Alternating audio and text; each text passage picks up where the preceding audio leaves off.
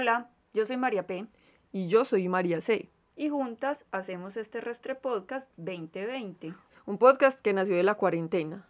Somos una artista plástica y una música hablando de arte, música y cultura pop. Con comentarios anarquistas y feministas. Un toque de depresión. Y risas también.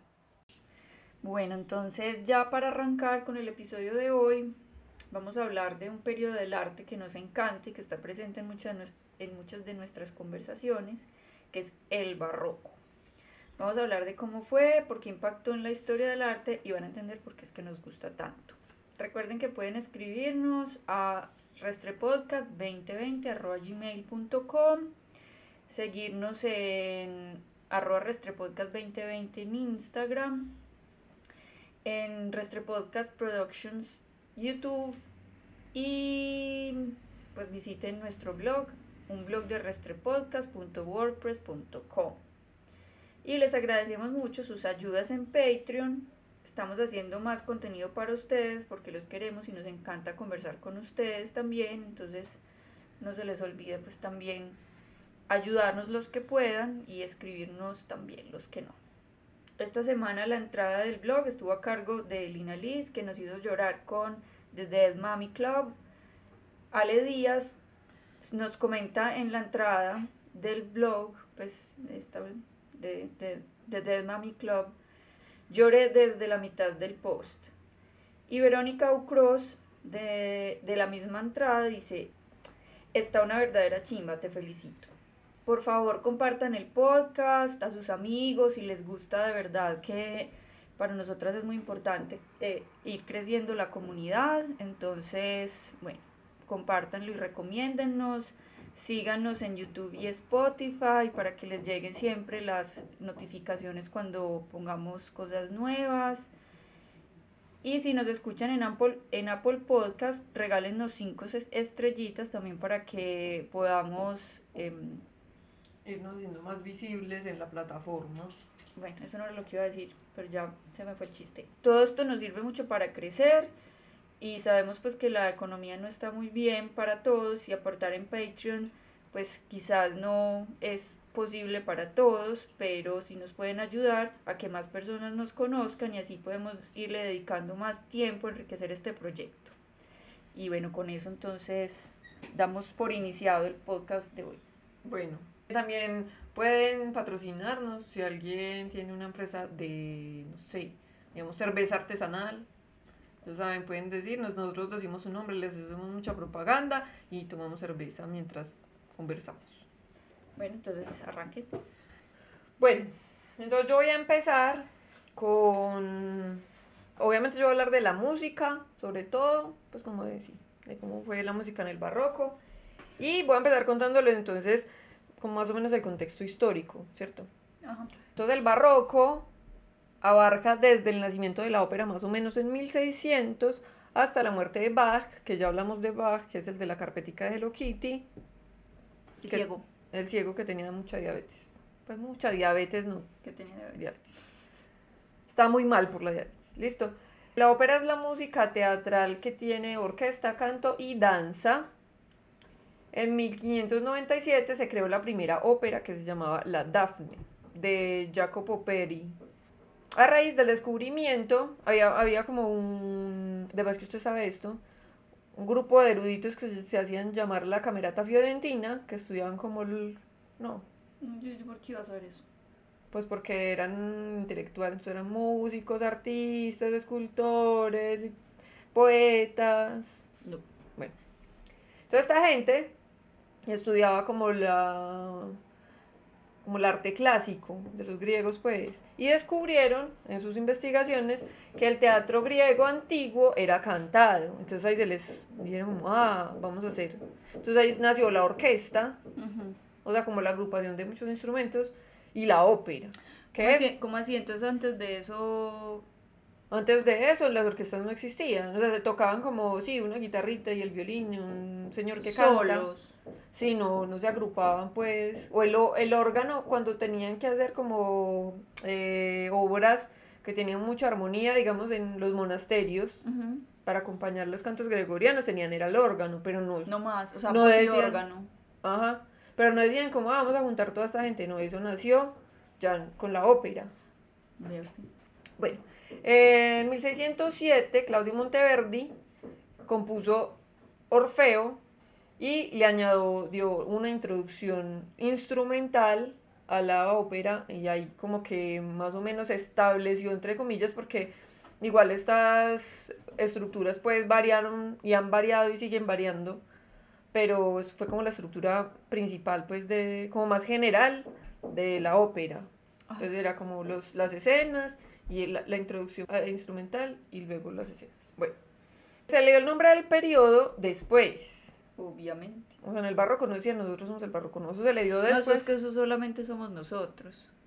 Que somos como, no, nosotros estamos en el posmodernismo. y después, bueno, ya, ya, no, ya no somos posmodernos. Bueno, es muy raro, sí, porque es como, ay, yo, yo me pido ser el Power Ranger rosado. Sí, no, pues, es, no, son momentos... O como somos drag queens. Eh, eh, eso es más, es más como, como el asunto, sí, es un poco más como por, el, por ese lado, porque es como que los movimientos artísticos saben qué nombre tienen, porque la teoría no llega después, sino que se va desarrollando casi paralelamente. Entonces, como que la teoría alimenta ya. El, el movimiento artístico, el movimiento artístico alimenta la teoría. Entonces, ok. Eh, sí, por eso. Ok, entiendo. Entonces, este, este nombre se le dio después, ¿cierto? En el periodo clásico, clásico ah, del, de la música clásica, de la música académica. Y viene del término arquitectónico, que significa retorcido. Y eran construcciones pesadas, elaboradas y envueltas que describe muy bien cómo se dio la música en este periodo, ¿cierto? Nacieron muchas formas musicales como la ópera, la sonata y el concierto. Luego les voy a contar bien como cada una qué, porque luego vamos a hablar como de compositores y tal. Las características principales del barroco son el contrapunto, como que nació el contrapunto, que es como muchas voces que hacen como jueguitos. Hmm. O sea, no es... Hay, también nació la monodia, que es cuando es una melodía y un bajo, que es como el rock. Ya. Pues, sí. Y entonces una voz que canta y luego por debajo está la armonía y el ritmo y eso. Eso es la monodia. Y el contrapunto es como que hay muchas melodías a la vez que se contraponen, contrapunto, y hacen construyen la armonía. O sea, lo que para nosotros, lo que para la monodia construye la armonía es el bajo, hablemoslo en el rock, el bajo, la guitarra, el piano, eso construye la armonía. En el contrapunto hay muchas melodías que hacen todo eso. Pero no es un ejemplo. Como ustedes han escuchado la tocata y fuga de Bach. No. Así. Claro. Eso, eso es, eso es una fuga, pero pues es, tiene ese mismo espíritu, pues, que es como una melodía y luego esa melodía se repite más adelante, entonces la melodía de arriba se mezcla con la nueva, con lo que se volvió a empezar y así, eso es un contrapunto. Bueno, entonces ya se polarizaron las texturas, como al grave y al agudo. O sea, aquí empezó a gestarse el rock. Por eso se parece a los 90. Bueno, una cosa que no les dijimos al principio es que nosotras cuando hicimos el primer piloto, o sea, como el, el primer ensayo de lo que iba a ser este podcast, era una, como un versus y era el barroco y los noventas. Entonces, bueno, como que este episodio es muy especial por eso, porque de alguna manera pues estamos como volviendo a hacer ese, no lo escuchó casi nadie, no, quedó súper mal con los pajaritos ahí, el ruido, el audio era horrible. Sí, todo era terrible, todo era terrible, o sea, no teníamos ni idea de lo que estábamos haciendo, entonces era muy chistoso, o sea, el audio quedó horrible, pero la investigación sí era muy buena, o sea, lo que dijimos sí era chévere, entonces bueno. Algo quedará de eso en este. Bueno, entonces la polarización de las texturas, la armonía tonal, porque antes era modal, era diferente, listo. No hay que entender. Pues, si quieren entender un poquito más de, pregúntenle a Wikipedia. Bueno, que es la melodía, que es el movimiento melódico, está como sujeto a la armonía. ¿Listo? Un poquito lo que le estaba diciendo ahora de la monodia, que es una melodía y... Pero a veces es al revés, porque también se caracterizó por mucha, mucha improvisación. Entonces como que le decían a uno, esta es la armonía y usted cante lo que quiera encima que se le ocurra, ¿cierto? Sí, es, bueno, como el rock. Y el jazz, pues eso. Ah, sí, el jazz también. Bueno, el ritmo lo dicta el bajo continuo, porque pues todavía la percusión era muy precaria, entonces era muy poco usada en la música académica. Y en toda, pues, porque no existía la batería, era un señor con un pandereta. Que, es, que el ritmo es mecánico y simple. No, y que también y tampoco habían importado la percusión de África. Ajá. Que es así, que es así como es más rica pues y como que se mezcló más como con la cumbia, entonces la, salsa y estas, estos ritmos pues como más de los igual del siglo XX sí son igual los instrumentos de percusión pues eran todos los instrumentos aunque los instrumentos de cuerda frotada que son como la familia del violín sí. Se perfeccionaron en este periodo pues ya quedaron como definitivos pero eran todos muy precarios, o sea, tenían como digamos platillitos, pero eran un par de tapas de olla y luego se lo perfeccionaron para, bueno, pero todavía no existía la batería, pues eso sí fue después ah, de que se mezclaron con los Sí, todas las raíces de todos lados. Es que la, la batería es de cuándo, ¿no es del siglo XX? Yo creo que sí, no, no sé la verdad, pero yo creo que sí. Pues, porque es que la Como esa junta, sí. Sí, porque es que todos esos ¿qué? tambores. Ese no es el nombre técnico, pero sí, sí todos los tambores son muy, muy, muy africanos, pues muy ¿qué? Sí, de, de, muy afro. Muy, sí, como, como que lo sacaron pues de, de esas dos instrumentos. Bueno, se diferencia, aquí se diferencia la música vocal de la música instrumental, que eso no pasaba antes, porque antes eran los cantos gregorianos y la música pues profana, que era como las serenatas básicamente. Pues como lo que uno ve que eran los trovadores que andaban. Sí, como ese man que persilla a Henry Cavill. hermoso. Pues tenemos un Henry Cavill, no el otro. Sí, no, no. Bueno, sí, eso. Entonces ahora, claro, como se, se formó la orquesta, entonces ya, y, y se crearon como formas musicales, vocales más grandes, que eh, ahorita les voy a hablar de esas formas. Entonces, eh, gracias a la ópera se construye la orquesta, que es predominada en este periodo por la, por la cuerda. Pero igual como fue una época de muchos cambios, también le metieron instrumentos de viento por ahí que también como que empezaron a desarrollarse técnicamente en este periodo. Entonces, las, las como las eh, formas musicales vocales fueron la ópera, la cantata y el oratorio. La cantata y el oratorio son formas musicales que no tienen escena. La ópera es un teatro, entonces tiene danza y escenografía y maquillaje y un montón de cosas. La cantata y el oratorio solamente son vocales, pero es orquesta y canto. Y el oratorio es especialmente religioso, ¿cierto? Y las formas musicales instrumentales como la sonata, el concierto y la suite orquestal. Se empezaron a generar muchos contrastes sonoros, entonces de ahí los conciertos, que es como un instrumento solista que es como el contraste de la orquesta, o sea, como que conversa con la orquesta, de hecho eso es lo que significa concierto, como, una conversación. Y la improvisación que yo les había dicho. Ya para nosotros concierto es una cosa... Un evento. Es un evento, sí. Pero en ese momento era como la forma musical. Y todavía sigue siendo pues, pero en la música académica. Bueno, el estilo surgió durante la reforma luterana y la contrarreforma católica. Entonces se dio en medio como de esa lucha ahí. Y los únicos que tenían plata para pagar como una capilla, que ya les había hablado en episodios anteriores de los maestros de capilla. La capilla es como... Sí, cuando lo de... De Bach y no antes. Antes también, no, sé. No sé. Por allá de otro. Tal vez en el de que hablamos de Paganini. El que hablamos de Haydn. Ay, no, no, sé, por allá. Eh, en todo caso. No, ¿sabe quién? Ya sé. Alguna vez hablamos de Beethoven. Que el papá era ah, maestro de capilla. Sí, ya, eso.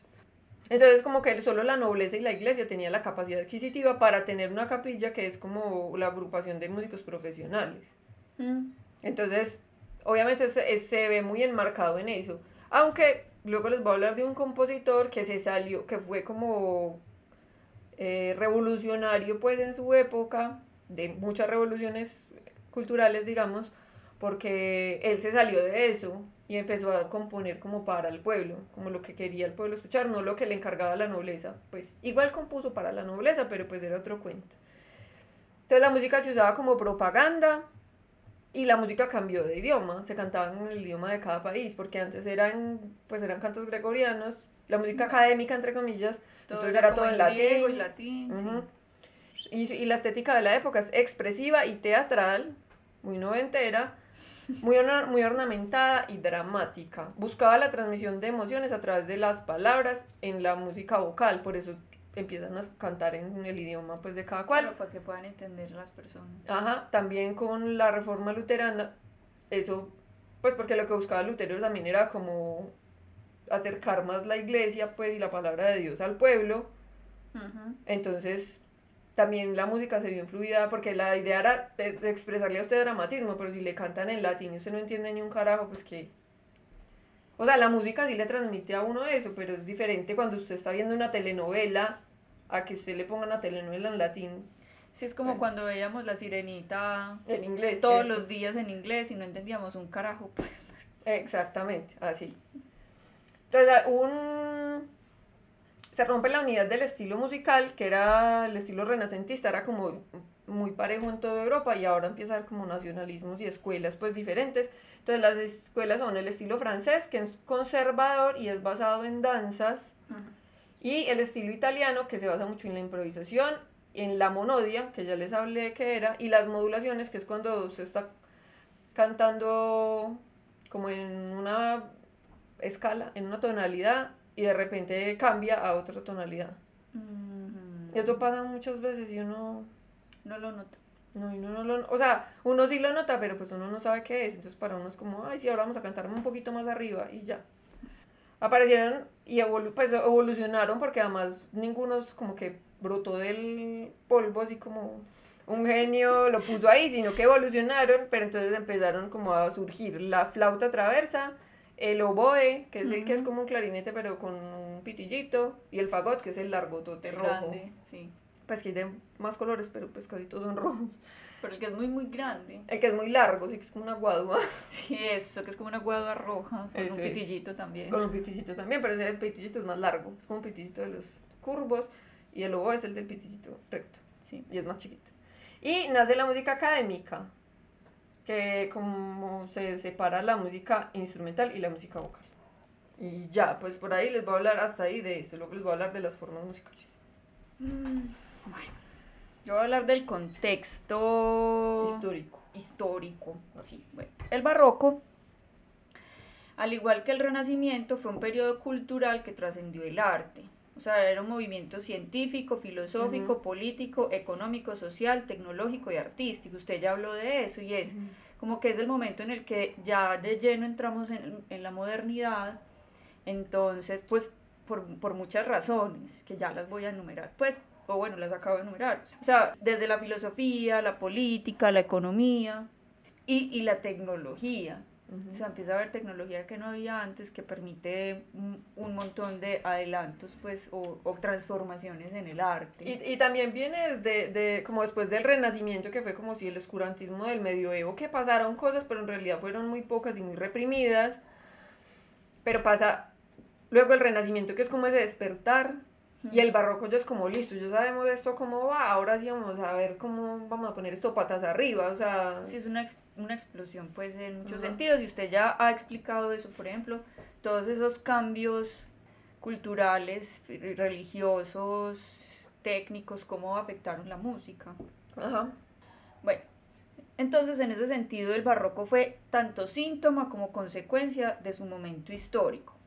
En el siglo, eh, bueno, el barroco, usted dijo como musicalmente de dónde a dónde iba, ¿cierto? Yo, el barroco va a más o menos desde 1600 hasta 1750, o sea, todo el siglo XVII y la mitad del siglo XVIII. Pero si es más o menos lo mismo, de 1600 a 1750, sí. ¿Cómo así? Todo el siglo XVII y la mitad del siglo XVIII, desde 1600 hasta 1750, o sea, es lo mismo, pero dicho de otra forma. Ah, sí, pero es que no es exactamente hasta 1750. Ah, no, obviamente, digamos, en la ópera es más o menos desde 1600 y pues sí se marca con la muerte de Bach, porque Bach fue pues como la super recontra mega estrella del rock del barroco. Ya, bueno, sí, pues el, lo que pasa es que, em, pues yo sé que dije dos veces lo mismo, pero es para hacer hincapié en el hecho de que no es exacto, porque cuando uno dice las fechas, entonces la gente cree que es como, ay, ya es 1751, ya, no hay barroco. Sí, sí, sí, ya. Y así no es. Bueno, el siglo XVII tiene unos profundos cambios políticos porque es cuando empiezan a aparecer los estados modernos. O por lo menos, pues como lo que van a ser los estados modernos, o sea, se está empezando a caer la monarquía. Eso es muy importante. Y, es, y se da también en medio de la conquista. Pues como justo después de la conquista cuando encontraron América y... Porque la conquista fue en 1492, estuvo... Fue, fue el siglo anterior. Ajá, pues sí. Pero, pero es como que se está empezando más por otras razones que son de tipo económico, empieza a tambalear mucho la monarquía. Ok, sí sobre todo pues como en países como Francia, Inglaterra, Países Bajos, hay que entender que en este momento los países, en ese momento pues los Países Bajos hacían parte del imperio español. Pero ellos, ajá, pero ellos se meten a la reforma luterana, entonces ellos no están conformes con tener unos reyes católicos, entonces empiezan unas guerras para, ¿cómo se dice? Emancipación. Eso, para, para independizarse de España entonces, por ejemplo, ese es uno de los primeros países que se vuelve república, pues, o sea, que no mm, tiene reyes. Recuerden que eso es pues, como por los lados de la Revolución Francesa, o sea, todos estos cambios también desembocarían en la Revolución Francesa. Aquí hay, yo, yo, la historia de los ingleses es súper rara, yo no sé, pero bueno, el caso es que hay una cosa que se llama, creo que la revolución de los lores, que esta revolución pues tiene como muy poquito, porque finalmente ellos lo único que quieren es crear un parlamento, nunca quieren tumbar, la monarquía, sí. Bueno, y todo esto pues se, da en estos siglos. Eh, y, todo, bueno, resulta que por esa época el, hay, o sea, como que la economía se está viniendo un poco abajo, sobre todo en, la, en el Mediterráneo, o sea, hasta este momento como que todo el esplendor estaba en el Mediterráneo, o sea, los países ricos eran Italia, España, y ahora empiezan a volverse más ricos los ingleses y los neerlandeses, porque ellos están comerciando con Asia. Pero yo no me acuerdo muy bien cuál es la razón. El caso es que el comercio dentro del Mediterráneo se empieza a decaer. La cosa es que también pues yo voy a decir lo que yo leí en las venas abiertas de América Latina, pero lo que pasa también es que, claro, España está reembalado con América porque como que Inglaterra le prestó plata para venir a conquistar, pero entonces es como, mejor dicho, nos vamos con una maquila de Inglaterra. Maquila de Inglaterra. Ajá, pero España es como el, el administrador. ¿Sí me entiende? Mm, entonces España siempre está endeudado con Inglaterra, entonces Inglaterra empieza a ganar mucho poder porque tiene poder político, económico, todo el mundo le debe plata y ellos tienen tentáculos en todos lados, pero como, ¿cómo se dice eso? Como tercerizado. Porque el asunto también es que los ingleses son capitalistas, mientras que lo, o sea, sí, mientras que los españoles siguen siendo monárquicos. Ajá. Entonces son los los, es la, la corona española es la que es dueña de esto, bueno. En todo caso, eso es otra, otra de las cosas que pasa en el siglo XVII y es que cae el imperio español. O sea, eh, cae no en el sentido de que se, nos emancipemos, nosotros todavía falta para eso. Emancipemos, qué, qué buen chiste. Bueno, el caso es que falta mucho pues para que los países latinoamericanos empiecen pues como a independizarse entre comillas, pero sí cae el poderío del, del imperio español que además empieza una guerra con Inglaterra.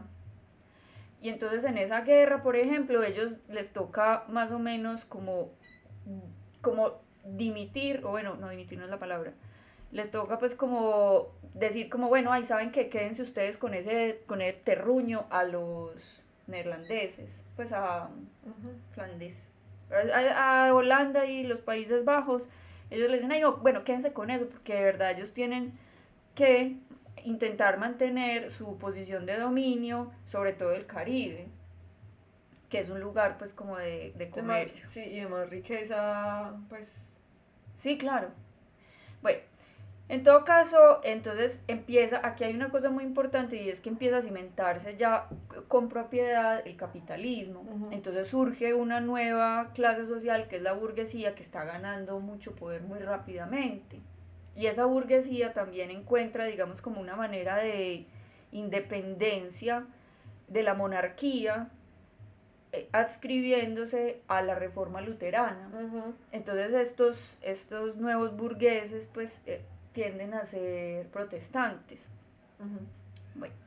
bueno, entonces empiezan a tener más, digamos, eh, ¿cómo se dice?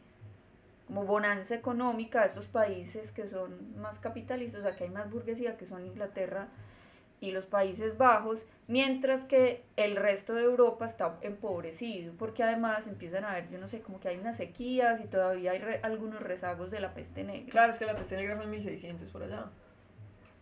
O sea, fue un siglo antes que mermó la población, entonces la mano de obra. Lo que pasa es que mm, la peste negra duró mucho, o sea, uno tiene la idea de como que eso fueron tres o cuatro años, pero eso duró, o sea, la, peste, la peste volvía y volvía y volvía. Bueno, desde el punto de vista filosófico se pasa del antropocentrismo renacentista al positivismo, o sea, como a creer en, bueno, a creer un poco menos en la razón. Es que yo no sé por qué, para mí positivismo es otra cosa, pero bueno, eso fue lo que encontré. Que llevó a una pérdida de la fe en el orden y la razón a partir de la duda metódica de Descartes. O sea, Descartes duda de todo, menos de, de, de que existe, más o menos, eh, y que puede pensar. Pero duda de todo. Entonces la duda se vuelve el punto de partida de todo pensamiento filosófico y al no haber una verdad, todo, nada puede ser comprobado, o más bien, todo puede ser comprobado o refutado, esa es la palabra. Todo puede ser refutado y cualquier cosa que, parece ser verdad es aparente o ilusoria. Entonces, ese, pues sobre todo en la pintura, de pronto no tanto pues como en las en la música, eso, ese asunto filosófico le daría, digamos, como mucho piso a lo que pasaría en la pintura, sobre todo en la pintura, pues aunque también hay escultura barroca mucha, pues de hecho una de las esculturas barrocas es súper famosa, que es esa de el éxtasis de eh, Santa Teresa, Santa Teresa, sí. ¡Ah! No la he visto. tal vez sí, pero por el nombre no. Ah, bueno. Pero es archiconocida, seguramente la pondré en las historias. Pero yo me voy a concentrar pues sobre todo pues como en la pintura, y ya hemos hablado pues en otras ocasiones de Caravaggio, que es como el fundador pues de la pintura barroca y él, y él eh, tiene mucho, o sea, como que lo que él hace tiene como esa, ¿qué?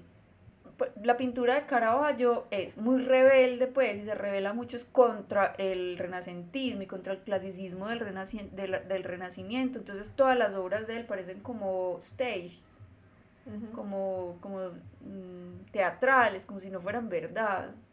Y esa es una de las principales características. Pues de hecho la música también tiene una como una teatralidad. Una teatralidad importante en todos los sentidos, o sea, no solamente la música, obviamente la ópera, empecemos porque nació la ópera en este momento. Y de hecho en la corte de Luis XIV nació una, pues ahorita les voy a hablar de él, que creó la, el ballet cómico al lado de Molière, o sea, como que había una, un vínculo súper estrecho entre el dramatismo literario y la poesía y las otras artes. Sí, sí, sí, claro, pues aquí estamos concentrándonos sobre todo pues como en la música y la, las plásticas, porque pues es lo que conocemos, pero claro, también en la literatura, en todo. Pues. Por eso nosotros decimos que es se parece a los 90, porque fue también como una época de muchas transformaciones de los 90, después de la Guerra Fría, cayó el muro de Berlín y, la Unión Soviética y un montón de cosas. Entonces, claro, como todas las transformaciones influyen en la cultura que dramáticamente. pues. Exacto, y entonces también es eso, o sea, como justo después de que cae el, el, el muro de Berlín, que habían dos grandes relatos de lo que era el mundo, o sea, el comunismo y el capitalismo, y entonces como que se cae eso y es una década en la que ya no se cree en nada, es una época, pues nosotros seguimos viviendo pues en un nihilismo muy bravo pues, pero es el momento como del cinismo total, total, donde no hay nada real y hay mucha metaficción, o sea, como que todo lo estaba, o sea, toda la ficción todo lo que se creaba se cuestionaba a sí mismo, todo el arte se estaba cuestionando a sí mismo, o estaba, por ejemplo, en, el arte, en las artes plásticas es muy interesante porque empieza a cuestionar los mismos circuitos del arte, empieza a cuestionar el mercado del arte, empieza a cuestionar incluso las, o sea, el soporte del arte. Pues Banksy, por ejemplo, es un tipo que, que nace pues como de ese, eh, que, como ese paroxismo de los noventas, yo, yo digamos que de los noventas tengo más conocimientos como del cine y la televisión, y así es todo el cine y toda la televisión, entonces ahí es donde empiezan como esos, esos hipervínculos entre, que hoy en día ya es la norma, esos hipervínculos como entre series, que un personaje de uno sale por, por allá en otra serie. Eh, no, y la música también, o sea, el rock cambió, o sea, el grunge existe todavía como ahí bajo la superficie, pero el, el, grunge fue como voy a juntar el punk con esta depresión tan horrible y luego del ¿cómo se llama? del glam. O sea, fue, como una unión de un montón de cosas. Yo creo que ahí nació en los noventas como la idea de hacer música fusión. Sí. O sea, haciendo pinitos ahí, pero eso, eso pero, pero a mí sobre todo lo que me parece más interesante es como cómo se alimentan las cosas que pasan en, o sea, cómo el arte se alimenta lo que pasa en el mundo, en el mundo. Entonces, por eso es que, por eso digo que es como muy de metaficción, es porque entonces uno no puede entender, digamos, la música de Nirvana sin entender el suicidio de Kurt Cobain. si me entiendes? Como todo está permeado por ese suicidio, todo lo que ellos hicieron. No, y, todo, o sea, yo no sé con quién estaba hablando yo, que, que que le decía que los que la gente que cre las personas que crecimos en los 90 somos gente triste porque es que a nosotros nos tocaron cosas el mundo estaba pasando por cosas muy difíciles. O sea en Colombia estaba pasando eh, Pablo Escobar y la guerra del, básicamente sí. estaba pasando Pablo Pablo Escobar. Fuera de eso se murió Freddie Mercury de SIDA entonces entró el SIDA como esto ya todo el mundo lo conoce y es, y sabemos qué es fuera el suicidio de Kurt Cobain, como esas transformaciones que uno, pues, fueron muy raras y fueron muy violentas. Igual me parece que en el barroco también tiene eso, como que fue el renacimiento fue ese, uy, ¿qué pasó? Y luego... Pero después como que se dieron cuenta que se había caído como una verdad que llevaba siglos reinando.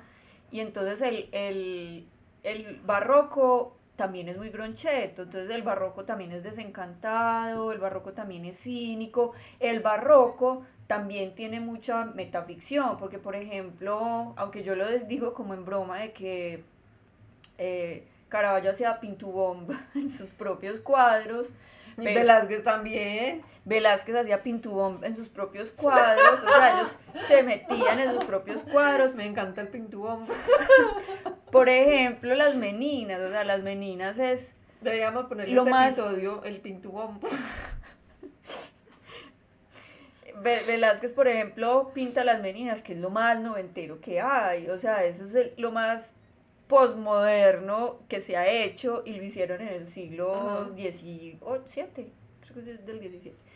En fin, sí hay, sí, claro, hay unas cercanías pues como, como entre entre los dos movimientos, momentos históricos y también yo ya voy a hablar pues más, más a fondo de eso, pero es como el, el barroco realmente es un nombre peyorativo. Sí. De hecho, por ejemplo, al día de hoy, yo me acuerdo pues cuando yo estudiaba que cuando uno, cuando yo, uno no, cuando yo pintaba, estaba en clases pues como de pintura y yo siempre fui muy kitsch en la universidad, entonces me acuerdo pues como que yo me encontraba a veces con algunos profesores que me decían como, es que tú eres muy barroca y me lo decían como en mala onda. Ah, sí, a mí también mi hermano me dice que soy muy barroca por miedo. En mala onda. Entonces barroco sigue siendo un, término despectivo para hablar de algo que, que es muy pues como profuso en detalles y en ornamentos y como atiborrado. Y entonces por ejemplo que y dramático, entonces por ejemplo los, los latinoamericanos somos muy barrocos porque somos así como, como súper descarnados y como eh, de telenovela, se me fue lo que iba a decir. Que es despectivo. Ah, bueno, listo, sí, entonces es como los noventas fueron así, o sea, el, el arte, el cine, la pintura, lo que había de pintura, de la moda pues. La moda, la música, todo era muy barroco. Era muy barroco también, o sea, es una respuesta como al purismo que vino antes. No quiere decir que los ochentas pues fueran muy puros y no sé qué estéticamente, porque no. Pero pero sí había, por lo menos filosóficamente, sí había un, como un purismo, porque fueron, fue una época pues muy conservadora, una época muy conservadora y como muy eh, de un solo discurso. Entonces, como que cuando se cae eso, los noventas fueron como, fueron una explosión de voces que habían estado calladas. Siga usted. Bueno, entonces yo les voy a hablar como de los compositores y de estas formas musicales que surgieron. Bueno, entonces en este periodo hubo muchos compositores muy importantes. Bach, pues es como el abanderado de la... Pero ya hablamos de él, entonces no les voy a hablar de él. Les voy a hablar de Vivaldi, que fue... Todos lo conocemos. No. Ah, no, ese es Verdi. Sí, ese es Verdi. Ah, perdón. Es el barbero de Sevilla. Sí. Y ahí todos se imaginan a Box Bunny amasándole la cabeza a Elmer. Sí. Bueno, Vivaldi, Antonio Lucio Vivaldi, nació en Venecia en 1678 y murió en Viena, Austria, cuando eso yo no sé qué era el Imperio Austrohúngaro. No sé. Ni idea. En 1741. Fue un compositor, violinista, profesor y sacerdote católico. Él cimentó el concierto. ¿No sabías que era sacerdote? Sí. Y él trabajó. O sea que era la contrarreforma. No. Era católico de los orígenes. Pero él se inclinó más hacia la música. Entonces le dieron permiso como de. No, usted encárguese de que la gente cante y ya.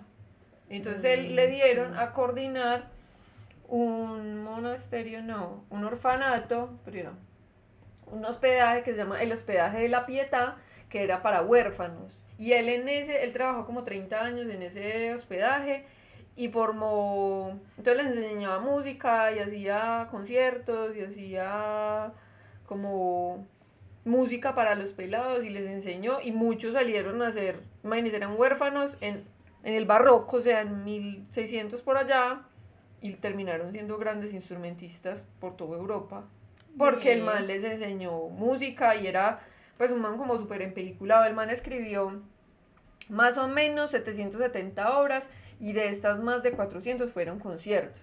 El concierto es la forma musical en la que uno o varios instrumentos son solistas y conversan con una, una, orquesta. Ahí se forma la orquesta, que son instrumentos de cuerda, entonces tiene violines, violas, chelos y contrabajos.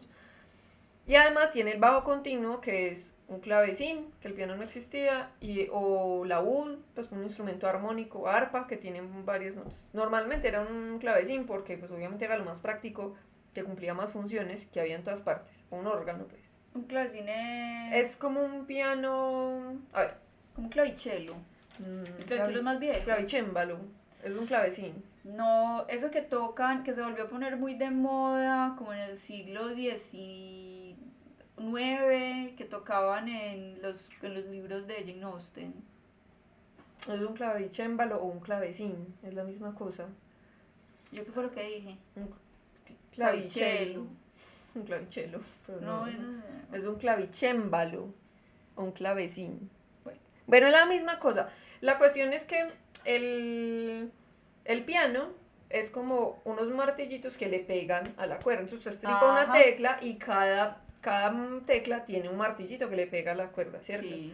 Eso es un arpa pues adentro. El clavicémbalo, la rosa, la toca, pues tiene como unas uñitas. La... Pero es una sola uñita. O sea, si usted toca muchas notas a la vez, solamente toca una porque es una uñita, quién sabe cómo es ese mecanismo.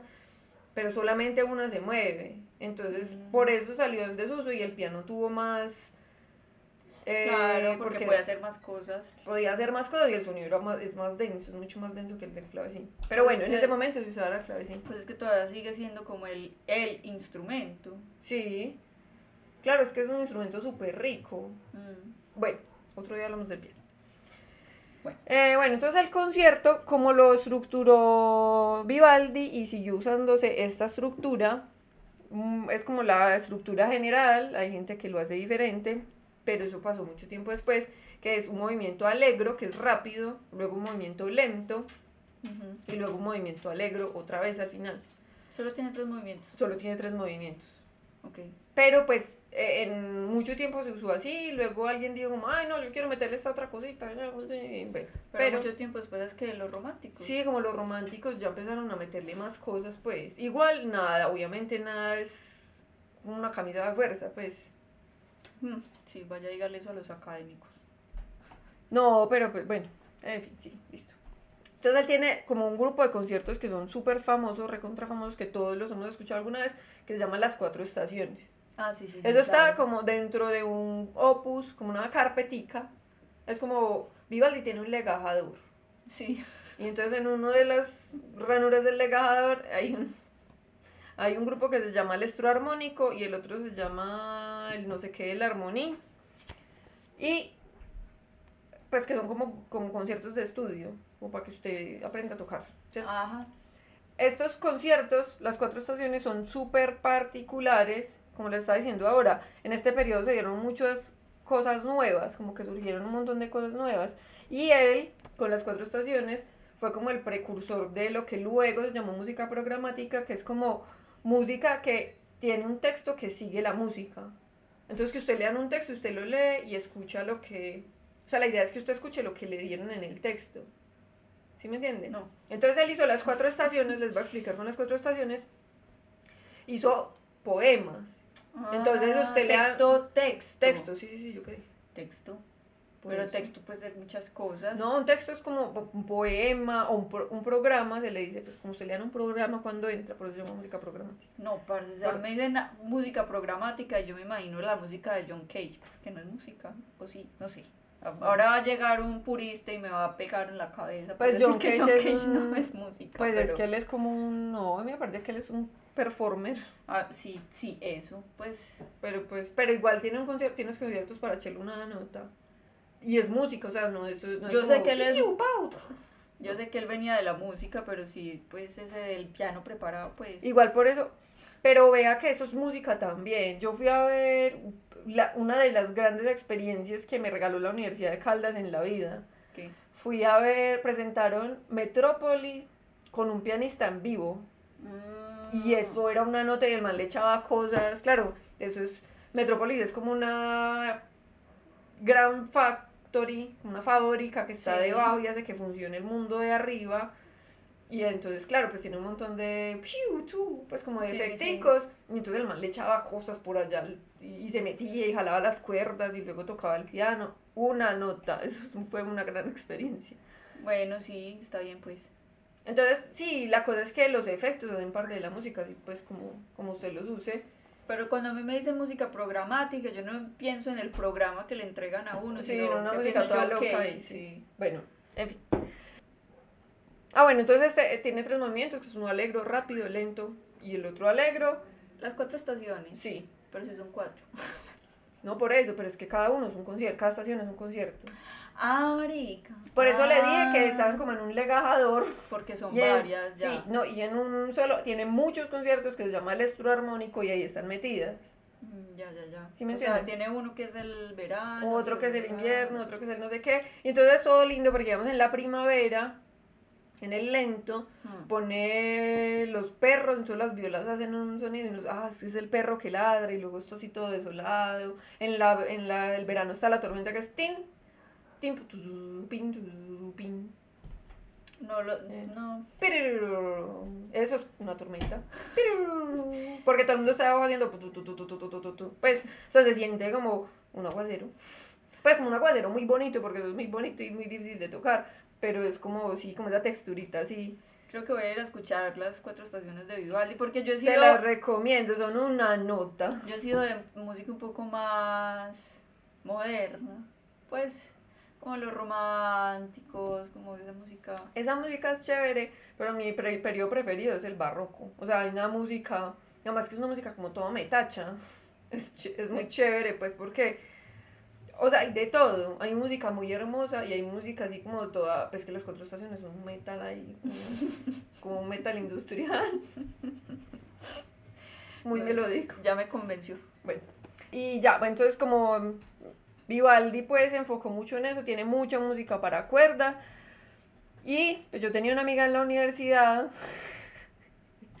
que decía que, bueno, eh, resulta que como las dos escuelas grandes, ah, eso no se los dije ahora, pero se los voy a decir ya, eran la escuela francesa y la escuela italiana, a pesar de que Bach, digamos, era alemán, pero pues él como que, ah, esta vez quiero hacerlo más o menos en ese estilo, y este, tampoco era una camisa de fuerza, pero eran como las dos escuelas grandes, a pesar de que en Francia solamente hay un gran compositor así súper pues notorio del barroco que es italiano y se nacionalizó francés. Pero entonces, digamos, se llama Jean-Baptiste Lully. No sé cómo se llama en Italia. No, ni idea. Pero era italiano. Ahora te les cuento la historia de ese señor que es muy entretenida. Luego, ah, entonces eran como, digamos, la obertura tiene como lento, alegro, lento. Y la obertura, la italiana, es alegro, lento, alegro, como el concierto. Yo tenía una amiga que salía con un man italiano y decía, ay no, los italianos son como las oberturas. O sea, tienen el alegro en el comienzo, luego el lento, luego el alegro. Y me da mucha risa. Mm, mm, sin comentarios. Obviamente todos sabemos de qué estamos hablando. Eh, bueno, esa es la historia de Vivaldi. Y pues fue súper influyente. De hecho, él tuvo mucha influencia en lo que luego fue la música de Bach. Sí.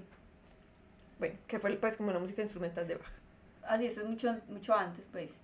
Eh, sí, un poquito antes, pues, no es ah, un montón antes, pero sí, pues. Eh, y fue súper recontra famoso, pues, en el barroco. Pues durante, mientras vivió. No, no, ah, mientras vivió. Sí, porque hay muchos que no, no lo son, como por ejemplo, ¿quién? No sé, Manet, pues no era así como, ay, pues. Y después sí se volvió otra vez súper famoso. Bueno, luego está, les va, bueno, ahora les voy a hablar de Händel, que es que, que también todos lo hemos escuchado alguna vez. Porque no es Haydn, el de la cabeza. No, no, no. Händel, Händel también es alemán, no. A ver, Haydn es vienés, sí. es austríaco. Sí. Y Händel es alemán, él nació en Hamburgo, en Brandenburgo, perdón, que de hecho Bach escribió los conciertos brandenburgueses para el conde de Brandenburgo, pero Händel ya se había ido para otro lado, pero nació el mismo año que Bach. Nació en 1900, 1600, en 1685 y se murió nueve años después que Bach en Londres, en 1759. Se considera el primer compositor moderno, el, ese era el que les estaba diciendo, en escribir para el público en vez de para la nobleza. Obviamente él le pagaba la nobleza, pero él no estaba supeditado a lo que le encargaran, sino que él decía como, ay, no, yo quiero escribir. Su obra más famosa, él fue, él fue como súper especialista en los oratorios. Uh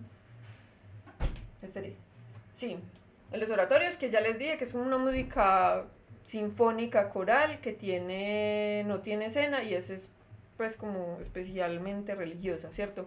Y él tiene un oratorio muy famosísimo que todos lo conocemos que se llama el Mesías. A ver, cántelo. En el Mesías está ese aleluya que todos conocemos que es aleluya, aleluya, aleluya. Ah, sí, señora. Es esa, y todos hemos escuchado el Mesías, es súper reconocido. Pues es que todos lo hemos cantado porque como nos obligaban a ir a misa. Ajá, ese es, ese es Händel. Ya. Y pues es que toda esta gente pasó a la historia, o sea, Vivaldi, todos hemos escuchado Vivaldi, Bach, todo, la suite de Bach la ha escuchado, bendito todo el universo. Bueno, de pronto de Luli no hemos escuchado tanto, pero de los otros, o sea, sí, hay uno que se llamaba Henry Purcell, que, que es inglés, que estuvo como, que fue el compositor antes de Händel más importante en Inglaterra, y también tiene un montón de cosas que... Que uno ha pues, escuchado, sí. Ah, sí sobre todo porque el cine usa mucho esas, esa, por ejemplo, esa de...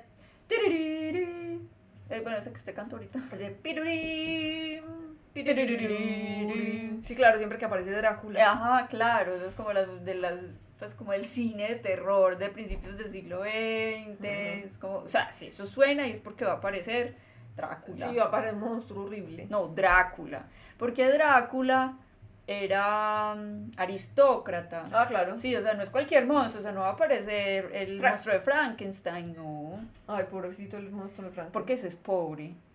Claro, no le puedo tenía- poner esa no, música. No, y no, le ten- no tenía nombre, pues. Ah, estuve escuchando también hoy. No, hace mucho tiempo lo escuché y no me gustó, entonces lo dejé escuchar. Pero sí, me parecía muy triste que no tenía. Sí, ni siquiera, le- o sea, sí, le negaron la humanidad. Bueno. Bueno, entonces el Mesías cuenta la vida de Jesús, como su nombre lo indica, porque Sí. no estamos hablando de ningún Mesías de un culto contemporáneo en el que quieren que la gente se suicide o algo. O como la serie esa de Netflix. A mí me gustó. No, yo no entendí casi nada porque no entiendo casi el, el conflicto pues en el Medio Oriente, pero Bueno, podemos verla o escuchar el Mesías de gente y no entender nada porque está en inglés. Pero está en inglés, o sea, eso es chévere porque está en inglés. Uno- si uno sabe inglés podría entenderlo. Afortunadamente no está en alemán como la música de Bach, que se judío todo el mundo, pues. Está basado en un texto bíblico recopilado por Charles Jennings. Y pues tiene esa cosa súper chévere de que es cantada en inglés. Pues a pesar de que Händel era alemán. Pero se nacionalizó inglés, entonces bueno, ahí todo conecta. Él escribió además dos como or- em, conciertos grosos, que los conciertos grosos es cuando hay muchos solistas, como una orquesta contra muchos solistas, con, conversando con muchos solistas. Sí, pues Sí. porque concierto es como concertare, que es también como Sí. una discusión. Pues sí, eso. Que son la música del agua, son tres suites instrumentales, y la música de los fuegos artificiales, que aquí es donde él escribe también para los nobles, obviamente ellos le pagaban, tenía que trabajar para ellos. Y esto se le encargó Jorge II de Gran Bretaña para celebrar el fin de la guerra de sucesión austríaca y la firma del Tratado de Aquisgrán. Hmm. Estas tienen instrumentos de viento. O sea, tiene trompetas, tiene timbales, tiene percusiones también, que sí usaban, pero no eran tan usadas. O sea, lo que estaba de moda en ese momento era la orquesta de cuerda. Sí. Bueno, y por último les voy a hablar de Lully, que este es muy chévere porque es muy corintellado. Se llamaba Jean-Baptiste Lully, así se conoce pues la historia. La historia lo reconoce así, pero no sé cómo es su nombre en italiano. No sé cómo es su nombre en italiano, de Giovanni Battista Luliano, no sé. Bueno, nació en Italia en 1632 y murió en París en 1687. Ya era viejito para la época. Compositor, instrumentista y bailarín. Esto es Ve- muy importante. Esto es muy importante porque en el barroco las orquestas ahora se dirigen con ese palito que todo el mundo le dice el palito, pero se llama batuta. Todo el mundo le dice palito. ¿Qué Pues- le dice palito? ¿Por qué le dicen palito? No le digan palito. Se llama batuta, pero la gente no, pues la gente no le dice palito, es como, ay, sí, esa- ese palito que señor Ah, que ese las manos". No, no. Es una batuta. Es una batuta. El palito blanco es una batuta. Antes de eso, pues el- la batuta es una extensión de la mano. Claro. Porque claro, porque usted alcance, como que la orquesta lo vea uno de lejos, ¿cierto? sí. Pero en el barroco las orquestas eran de cámara, o sea, eran para tocar en los palacios, en las iglesias, entonces eran más peques. chiquitas. Sí. Y el director de orquesta dirigía con un bastón de hierro. ¿Qué? O sea, a menos gente, más grande la batuta. Pues es que también era como una puesta en escena, pues. Bueno, Entonces eso tenía sí. unos movimientos y eso tenía unas borlas. ¿Verdad? Era barroco, ¿usted qué estaba esperando? No, lo más simple, no, no podían hacerlo simple, tenían que ponerle sí, sí, tacones al director y así. No, así como eso de las de la banda de guerra, que hay, las bastoneras Sí, llevan una cosa pero no, grande. eso, pero no era hacia arriba, sino que la tenían como por la mitad, o sea, era más hacia abajo. Era como un bastón, era como un bastón. Las- de mano. sí, pero es que Bueno. las bastoneras llevan bastones. Eso se llama. Sí, pero no, pero es que esos bastones son hacia arriba. Como que Ah, ellas ellas, lo- ellas lo cargan diferente. Ellos sí. los car- lo cargan diferente, pero era así y eran oscuros, pues no eran plateados. O sí, tal vez eran plateados, no lo sabemos. Bueno, en todo caso, él estuvo muy vinculado con el reinado de Luis, Luis XIV, que fue como un Ah. gran impulsor, impulsador Sí. de la, como de las artes en, el, en Francia, pues. Ajá, sí.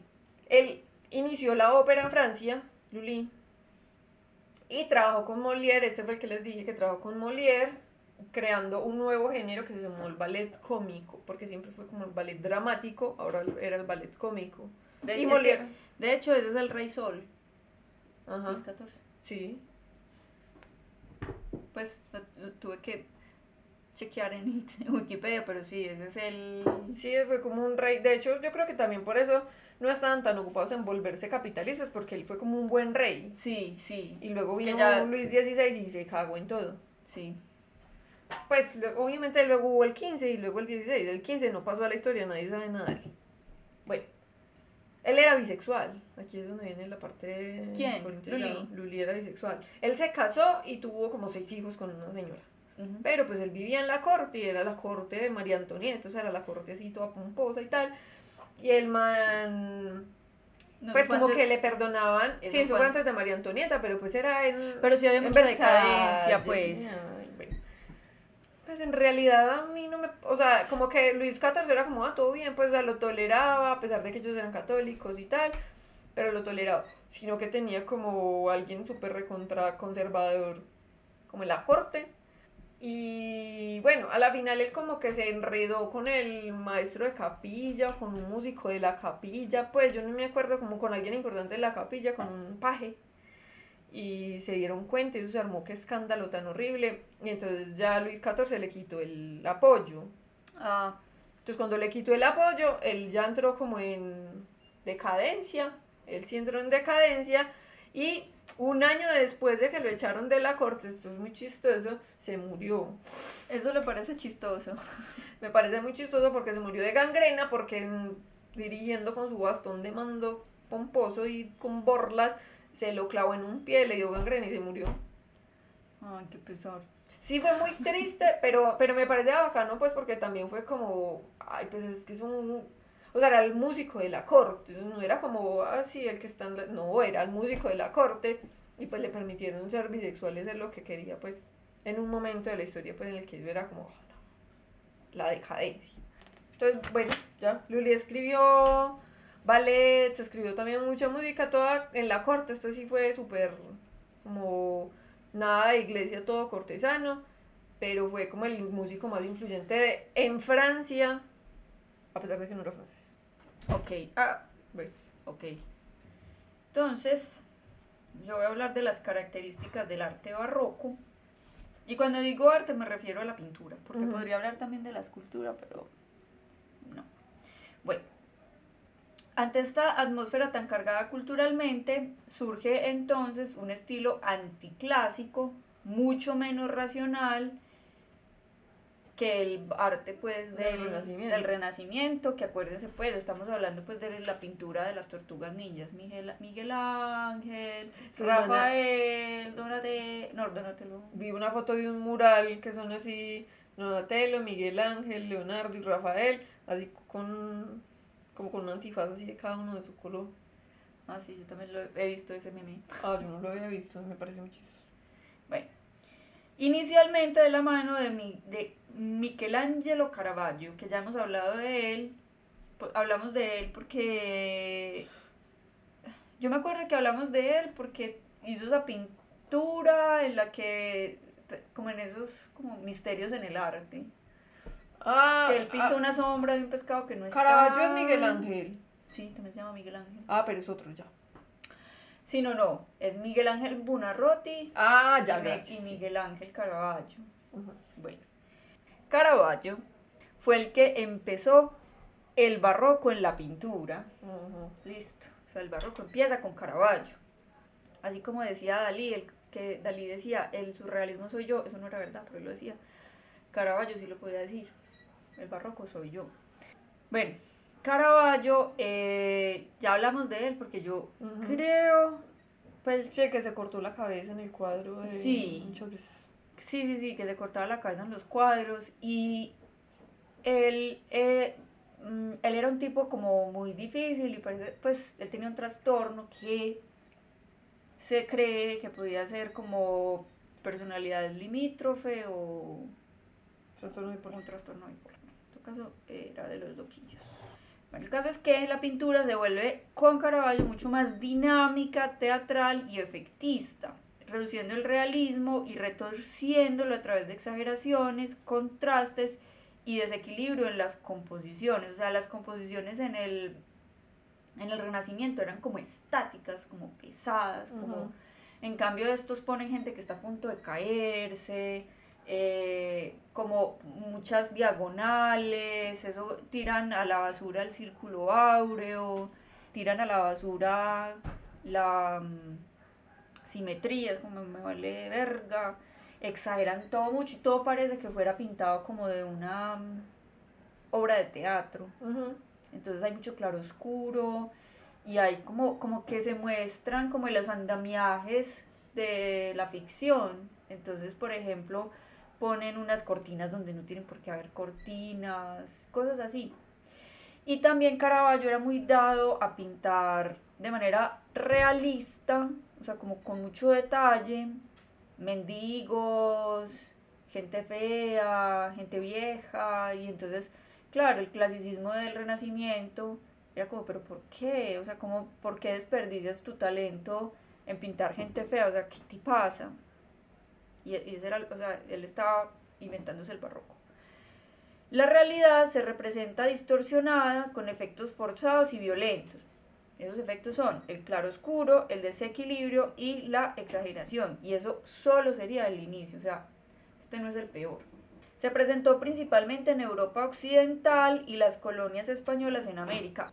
Aunque el, el barroco latinoamericano fue como raro, distinto, un poco impostado. Toda la cultura barroca estaba enfocada en la comunicación masiva y popular, lo que usted decía ahora, pues o sea, así como la música se volvió vocal y se hacía en el idioma de cada país, la pintura también se vuelve como muy narrativa, ¿cierto? Y como muy simbólica, de manera que la gente la pudiera entender. Y una cosa, pues como un poco pelle, pues también, que pasó en la música, tanto como en la, tanto como en la pintura, es que el arte se vuelve muy propagandístico, porque el arte está pues como al servicio de, de los, del orden establecido. Unos por un lado como de la contrarreforma y otros por otro lado la reforma luterana. Entonces en ese sentido el arte era didáctico y debía ser fácilmente comprensible, y entusiasmar con un mensaje que estaba puesto al servicio de las instancias de poder que eran los únicos que podían costear el arte, o sea, lo que usted decía ahora, que eran o la nobleza o la iglesia. O la iglesia. Entonces, de esa manera, la, la pintura barroca fue usada para difundir las ideas de la reforma y la contrarreforma, de la, por, por un lado, y por otro lado, que pues, es más o menos como el mismo lado, de la monarquía y de la burguesía, o sea, burguesía protestante por un lado, monarquía católica por otro. Barroco, como les decía, es una, un apelativo despectivo que hace referencia a un estilo cargado, engañoso y caprichoso.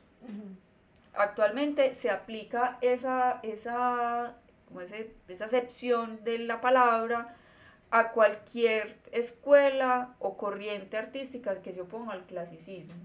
Entonces, por ejemplo, se dice que el arte helenístico de los griegos es barroco, que, es, como, la, como después del clasicismo de la época clásica. El barroco se oponía a la racionalidad de la ilustración, esto es muy importante, o sea, ellos no solamente estaban reaccionando al renacimiento, sino como esas ideas de la ilustración que eran hiperracionales.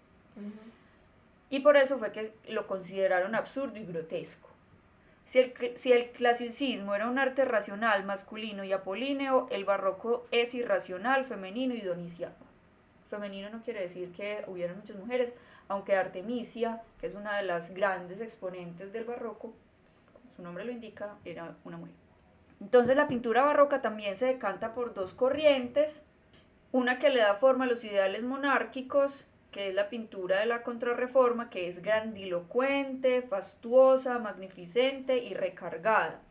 Por ejemplo, como la pintura de Rubens. ¿Usted sí se acuerda cómo es Rubens? Sí, usted me decía mucho que yo tenía un cuerpo como de la pintura de Rubens. ¿Sí? Que son esas mujeres grandotas. gordas, todas gordas. Pero es que son como musculosas. Son como musculosas. Pero son todas pues como yankees. Eso, son como yankees. Pues de verdad, no, yo no tengo el cuerpo yankee. No, pero, pero son así rubias y con el pelo como ondulado y son súper gigantescas. No, usted no es tan gigantesca. Yo conocí una alemana que obviamente no está escuchando esto, me cayó súper bien, se llama Miriam. Ella parece pintada por Rubens, pues era súper... Como blanca, blanca y así. Gigantesca. esa mujer media como dos metros. Bueno, y la otra pintura, que es la que da forma a los ideales burgueses protestantes, es una pintura más sensible, más mundana, cotidiana, como sentimentalista. Como usted misma lo dijo, en este momento de la historia adquiere mayor relevancia el, el, perdón, el teatro y las artes escénicas porque se valora mucho lo efímero, lo ilusorio, lo artificioso, un poco como los 90. Había una sensación de que el mundo era una gran obra de teatro y que lo verdadero podía pasar por falso y lo falso por verdadero. Por eso no se muestran las cosas como realmente eran, sino como quisieran que fueran. Bueno, pero eso realmente habla más como de, el, como de la vertiente de la contrarreforma. La reformista sí le gusta mucho eh, pintar las escenas cotidianas como son, sin decir pues que no fueran, o sea, ellos le metían lo fastuoso de manera como, como solapada. Ya. O sea, uno ve, por ejemplo, los cuadros de Vermeer, vea, por ejemplo, la chica con el arete de perla, entonces sí, todo como muy limpio, como muy sobrio, y un arete de una perlota. Sí, bueno. Durante este momento la pintura era muy ornamental y recargada, lo que traslucía también como el sentido de que la vida era muy transitoria. Entonces, eh, que se relacionaba con el memento mori, lo he oído mencionar. Sí, sí. Es como, bueno, que nos vamos a morir. El valor efímero de las riquezas frente a la inevitabilidad de la muerte, que se pues esto se veía mucho en un género que nace en ese momento, que es el, bueno, no nace, pero digamos que adquiere más eh, relevancia en ese momento, que es el bodegón, y que en ese momento le decían vanitas, y todo era muy simbólico. En, esos, en esos bodegones todo era muy simbólico, o sea, la hormiga significaba siempre lo mismo, el pan significaba siempre lo mismo, la calavera significaba siempre lo mismo, entonces eran como unos mensajes que estaban cifrados y para la gente del barroco eran súper fáciles de leer. Un poco pues como el asunto este de la música vocal. Entonces, pues también como que las personas del barroco eh, valoraban mucho pues como los momentos de la, de, la vida, porque sabían que la vida era fugaz y no sé qué. Bueno, entonces como que estos bodegones eran a la vez como una invitación pues como a, como una invitación a aprovechar la vida, pero también eran una, pues como una crítica también como, como a, la, a la vanidad, pues y como, bueno, como que seamos tan vanidosos, como que le demos tanta prioridad a cosas que realmente no son tan importantes. Bueno, otra, otra característica importante del arte del barroco, sobre todo pues como de la pintura del barroco, es que empiezan a aparecer temas que no habían antes en la pintura, es decir, hasta ese momento la pintura renacentista, porque pues la pintura de la Edad Media pues e-, era otro cuento, los temas que se representaban eran sobre todo históricos, mitológicos o religiosos. Pero después de los cambios sociales vividos durante el siglo XVII, empieza a haber un interés renovado por otros temas, especialmente en los países protestantes, que era lo que le estaba diciendo ahora. Porque hay como la nueva, ¿qué? Teosofía, ¿será? Protestante, creía, pues era, tenía una moralidad muy severa, entonces tomaba pues como por mm, herejía muchos de estos temas, pues, o sea, no se podían por ejemplo, Vermeer no tiene ninguna representación religiosa porque no se podían hacer ese tipo de representaciones. Entonces empezaron, y la burguesía también tenía unos intereses distintos, ¿cierto? A ellos no les interesaba como volver a hacer un cuadro de la Virgen, tener un cuadro de la Virgen, porque más eran protestantes. Entonces, esos, esos géneros desarrollados más profusamente en el barroco son pinturas de género, o sea, que toman pues como modelos de la realidad circundante, o sea, como escenas cotidianas, eh, temas campesinos urbanos, lo que les decía, los pobres y mendigos, fiestas, mm, temas folclóricos, el paisaje, que se vuelve pues como un tema en sí mismo, un género en sí mismo, porque antes era como algo que se ponía detrás de las figuras que estaban aquí, como un telón de fondo pues, y el bodegón, que ya hablé de ese. Y en el bodegón, muy importante, se mezclan flores, frutos con calaveras. Eso sí me parece súper curioso, es como todo darks. Sí, sí, sí, el barroco es muy darks. Eh, la pintura barroca es muy darks es muy, también es muy metalera. Sí, como la música, es que también es, obviamente la música pues tiene unas transformaciones diferentes, pero sí. Sí, no, la pintura pues, o sea, es darks literal y figuradamente. O sea, se vuelve muy oscura por esto del claro oscuro, entonces hay mucho uso pues como de unas penumbras así muy profundas y de unas luces muy fuertes, pero también eso de pintar como gente enferma, gente muriéndose, gente muy anciana, mm, y ya radicalmente pues pintar esqueletos y, calaveras ahí como en, en unos bodegones pues como de frutas y flores. Sí, sí, es que así fue toda la música también, como eso que le estaba diciendo también como de las estructuras, como que se, se establecieron un montón de estructuras que eran nada más que se le sacó alguien del coño, pues. Ah, bueno, y una cosa que me faltó por decir que es muy importante es que la composición, pues yo ya les había dicho, es que la composición cambia un montón. O sea, como que ellos ya dejan de, de, tener unas composiciones como tan estáticas, ¿cierto? Empiezan a hacer unas composiciones que, que tienden a ser mucho más dinámicas, porque tiene muchas diagonales y muchas composiciones en estrella, o sea, como que no está contenido, sino que es como que la, la escena se está saliendo del marco, pues.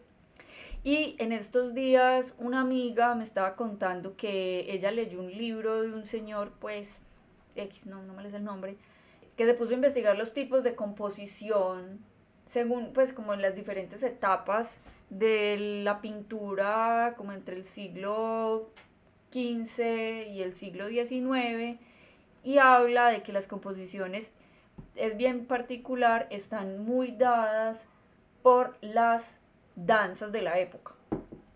Entonces lo que dice, lo que decía el man es que en el barroco como que también hay como unas rupturas en las danzas que ya no son tan contenidas, que ya no son como tan planificadas, sino que son más improvisadas que son más como hacia afuera, no contenidas, sino como, como que se mueven hacia otros lugares del cuerpo. Entonces eso se ve en el, como traducido a la imagen. Y que él dice, porque eso no es ni siquiera adrede, sino que los pintores escogen ese tipo de composiciones porque son las que permiten a la gente hacer una lectura más fácil de la obra. Y lo mismo, de más que lo mismo con la música. O sea, como que la danza es, nosotros eh, tendemos a entender como muy separadas todas las artes las unas de las otras, pero la danza que es como la más que folclórica, la más de a pie, como la más cotidiana de las artes, claro, es la que dicta nosotros cómo entendemos muchas cosas del mundo, sobre todo el cuerpo. Entonces, bueno, eso me pareció como súper interesante, porque claro, bueno, de pronto no tanto con estos artistas protestantes, pues que son como más serios, porque no, ¿cierto? Porque es como, bueno, realmente la burguesía es mucho mejor portada que la monarquía. Pero por ejemplo, si uno se pone a ver como las obras de Rubens, las obras de Caravaggio, son obras que son muy estalladas, o sea, que, que entienden el cuerpo de una manera más explosiva. Y eso viene en gran parte del entendimiento que en ese momento tenían del cuerpo, que a su vez es un entendimiento o una relación que se tiene a través de la danza. Ok, bueno. Vamos a dejar hasta aquí en el episodio de hoy. Vamos a hablar en el extra pues Yo les voy a hablar de las formas musicales que se transformaron en el barroco, que eso se los quedé viendo. Y María Pay nos va a hablar de los pintores así como más representativos y por qué son representativos del barroco. Les voy a hablar de Rubens y Velázquez, que eran pues como los representantes, los más grandes representantes del barroco monárquico, y de Rembrandt y Vermeer, que eran los, los que no eran católicos. Bueno, los protestantes. Gracias. Tenemos un problema con esa palabra hoy. Como si no fuera una protestante usted del capitalismo. Bueno, con esto terminamos el episodio de hoy. Fue muy educativo. No suele ser lo normal en nuestros temas de todos los días. Pero pues nos gustan los temas más nerds y, y estudiar. Y esperamos que lo hayan disfrutado también como nosotros. Recuerden que si tienen algún comentario, una palabra linda, cualquier cosa, una palabra fea también. Con mucho respeto se les recibe. Por favor, escríbanos a restrepodcast2020.gmail.com o al Instagram y nos siguen para que vean las actualizaciones y todas las cosas que estamos poniendo en arroba restrepodcast2020. Si todavía no nos siguen en YouTube, están invitados. El canal es Restrepodcast Productions y le dan seguir para que les cuente, les avise cuando vamos a publicar y pásense por el blog. Y ahí también nos pueden dejar comentarios, un blog de restrepodcast.wordpress.com. Ya saben que los que pueden y quieren nos pueden apoyar en Patreon desde un dolarito mensual. Desde tres dolaritos pueden escuchar los extrapods. No es mucho. Ya saben. Si no tienen la forma de ayudarnos con el Patreon, que entendemos porque la economía del coronavirus es dura, pueden compartirnos, ponernos en sus historias, darle like a todo, darle suscribirse en YouTube, seguirnos en Spotify o en Deezer donde quiera que nos escuchen. Ya saben que estamos en todas las plataformas de podcast. Y ya, muchas gracias por tanto amor, por escribirnos. Por favor, no nos dejen de escribir. Por escucharnos y leernos. Y bueno, nos vemos la otra semana. Por favor, sigan siendo felices y anarquistas y eh, conquistaremos el mundo. Yo soy Pinky María Paulina Cerebro. Chao. Hasta la próxima.